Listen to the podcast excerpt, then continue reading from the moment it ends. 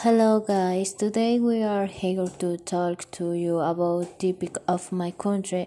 I am with my colleagues Natalia Gomez and Felipe Gualdron, and who is speaking Karen Mendez.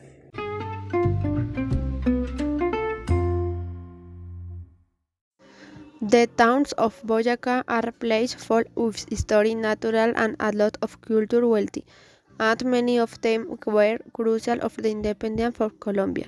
We start with Duitama and Pueblito Boyacense. Duitama is located just 20 minutes from Paipa and 3 hours from Bogota, and is now La Perla because in its street the culture, gastronomy, music and handcrafts of one of the most charming departments of Bogota stand out Colombia. The other is Villa de Leyva.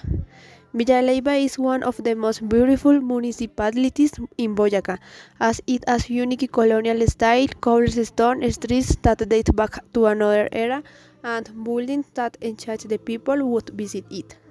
So in Villa Leyva, you can find a number of cultural plants to wait waiting inside the town of the old streets of being in the Plaza Mayor, one of the main tourist places in Boyacá. And the other is Monguí, one of the most beautiful beaches in Boyacá. Monguí is one of the towns in Boyacá to visit at any time of the year because when you arrive you will always find the architecture of the Spanish colonial from the 16th century in track and a charming place to explore on foot.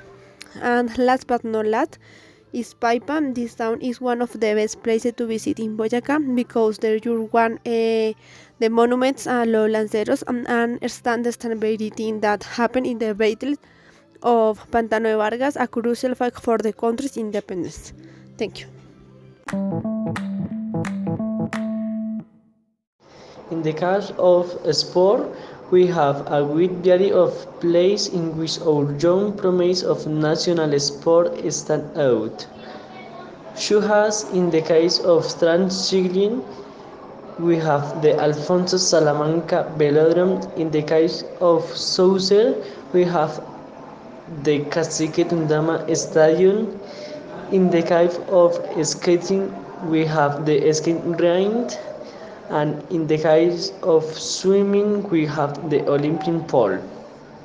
Has a crowded activity, the one on my one, which is celebrated on Labor Day, has been Tech which will be accompanying the athletic race in the which world-class athletes such as Usain Bolt has participated.